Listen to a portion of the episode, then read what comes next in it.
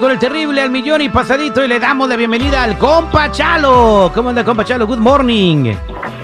Good morning, um, Terry. Gracias por tenernos aquí otra vez y ya saben que aquí estamos de verdad para ayudar a cualquier persona que está enfrentando cualquier caso criminal y no importa de qué lo están acusando, aquí le podemos ayudar. Mira, Terry, te quiero hacer algo. ¿Sabías que A ver, cuenta, cuenta, cuenta. te pueden dar un DUI sobre un caballo? Ah, cabrón. Perdón. O sea, ya ves lo que me haces decir. O sea, que si vas en un caballo borracho te dan un DUI. Pues sí, porque mira, ¿Y, ¿y Panchos, qué te lo pone el llanero solitario, güey? no, eh, eh, imagínate cómo van a, a- se van a llevar el caballo como la grúa, pero no, la verdad, sí, sí te pueden dar el DUI, porque a veces en muchos ranchos usan caballo como transportación, y si alguien está tomado, causa un accidente sobre su caballo, ahí es donde va su problema. Pueden ganar un DUI hasta con el caballo.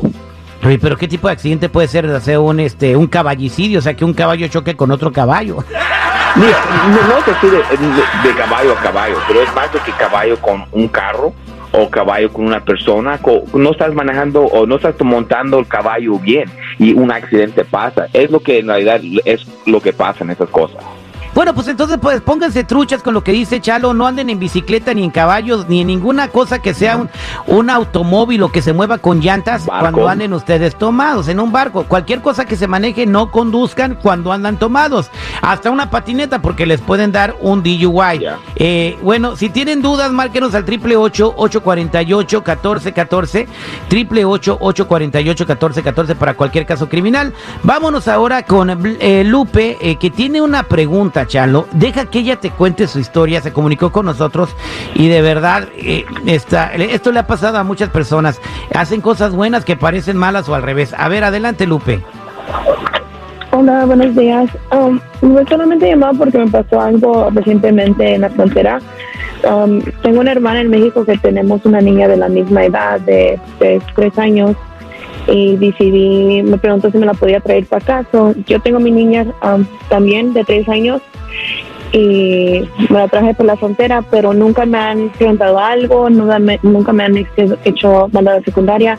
Y esta vez me le preguntaron a la niña qué era su nombre y mi, mi sobrina dijo que su nombre era Daisy, pero el nombre de mi hija la- hasta que presenté es Blanca. So, luego me comenzaron a preguntar muchas preguntas, me puse nerviosa y les admití que, que no era mi hija, que era mi sobrina, que me la habían tratado de traer de México. Um, y ahora me quieren acusar de traficando humanos. De no coyota. ¿Te andan acusando Ajá. de coyota? Wow, eso es gravísimo, Sí. Chalo. Si sale culpable, ¿cuánto tiempo le pueden dar en la cárcel? Todo depende en qué condiciones estaba la persona. Por ejemplo, si estaban con una cajuela, habían como tres detrás de un troque, si había peligro. Eso es un- un- una forma como lo van a ver. En este caso se me hace que estaba en el asiento de bebé y era un, un- como era normal, ¿me entiendes? So, tal vez no va a ser lo extremo, pero le pueden dar tiempo en la cárcel por hacer fraude a los Estados Unidos.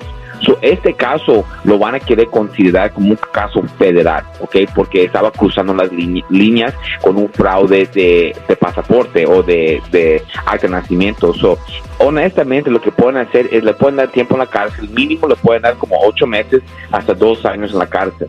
Ahora, si hay algo que era un poco peligroso para la, bebé, puede poner cargos adicionales. Ahora, todos hacen errores, Teddy, todos. Yo no creo que hay ninguna persona que está escuchando que no ha hecho un error, ¿ok? Pero imagínate que este cargo te afecte el resto de su vida. Mira, a veces tengo clientes que sí son que sí son inocentes por sus cargos y no y por decir no uh, no deben de, tomar una una sentencia de culpable, pero tenemos clientes también que sí son culpables, pero las sentencias son injustas. Y este es uno de esos casos. Tenemos que pelearlo de esta manera para que es para que esta persona no sea afectado, ¿ok? So mira, ya sabemos qué tiene que hacer, se tiene que pelear, no lo puede dejar así porque si lo deja así va a tener ella el problema. So, ahorita si está bien contigo, te llegaron más información de ella fuera del aire para poder ayudar para que ella no se vaya a meter en más problemas. Y no hagan eso, no hagan eso. O sea, o, sea, ella nunca se imaginó que la niña de tres años iba a contestar su nombre o que la migra le iba a preguntar. Honestamente, eh, cuando yo paso la frontera, nomás me dicen, ¿cómo se llama el niño? Héctor. Y dicen, hi Héctor. Y ya Héctor lo saluda, ¿no? El Google. Pero no, este, nunca le han preguntado a él directamente el nombre, pero a veces un oficial eh, que se pone buzo o te ve sospechoso puede empezar a interrogarte para ver qué te agarra. Así que, pues, por favor, no hagan eso, ¿no? Eh, pueden perder su, su, residencia o su DACA o, su permanencia en el país por andar por, aportándose buena onda con sus familiares. Gracias, Chalo. No, gracias a usted, Terry. Gracias por el caso para toda la comunidad. La verdad, la comunidad te agradezca mucho. Yo también te agradezco mucho. Y aquí estamos para ayudar a cualquier persona que está enfrentando cualquier caso criminal. Llámanos por DUI, manejando sin licencia, casos de droga, casos violentos, casos sexuales, orden de arrestos, cualquier caso criminal, cuenta con la Liga Defensora. Llámanos inmediatamente al 888 848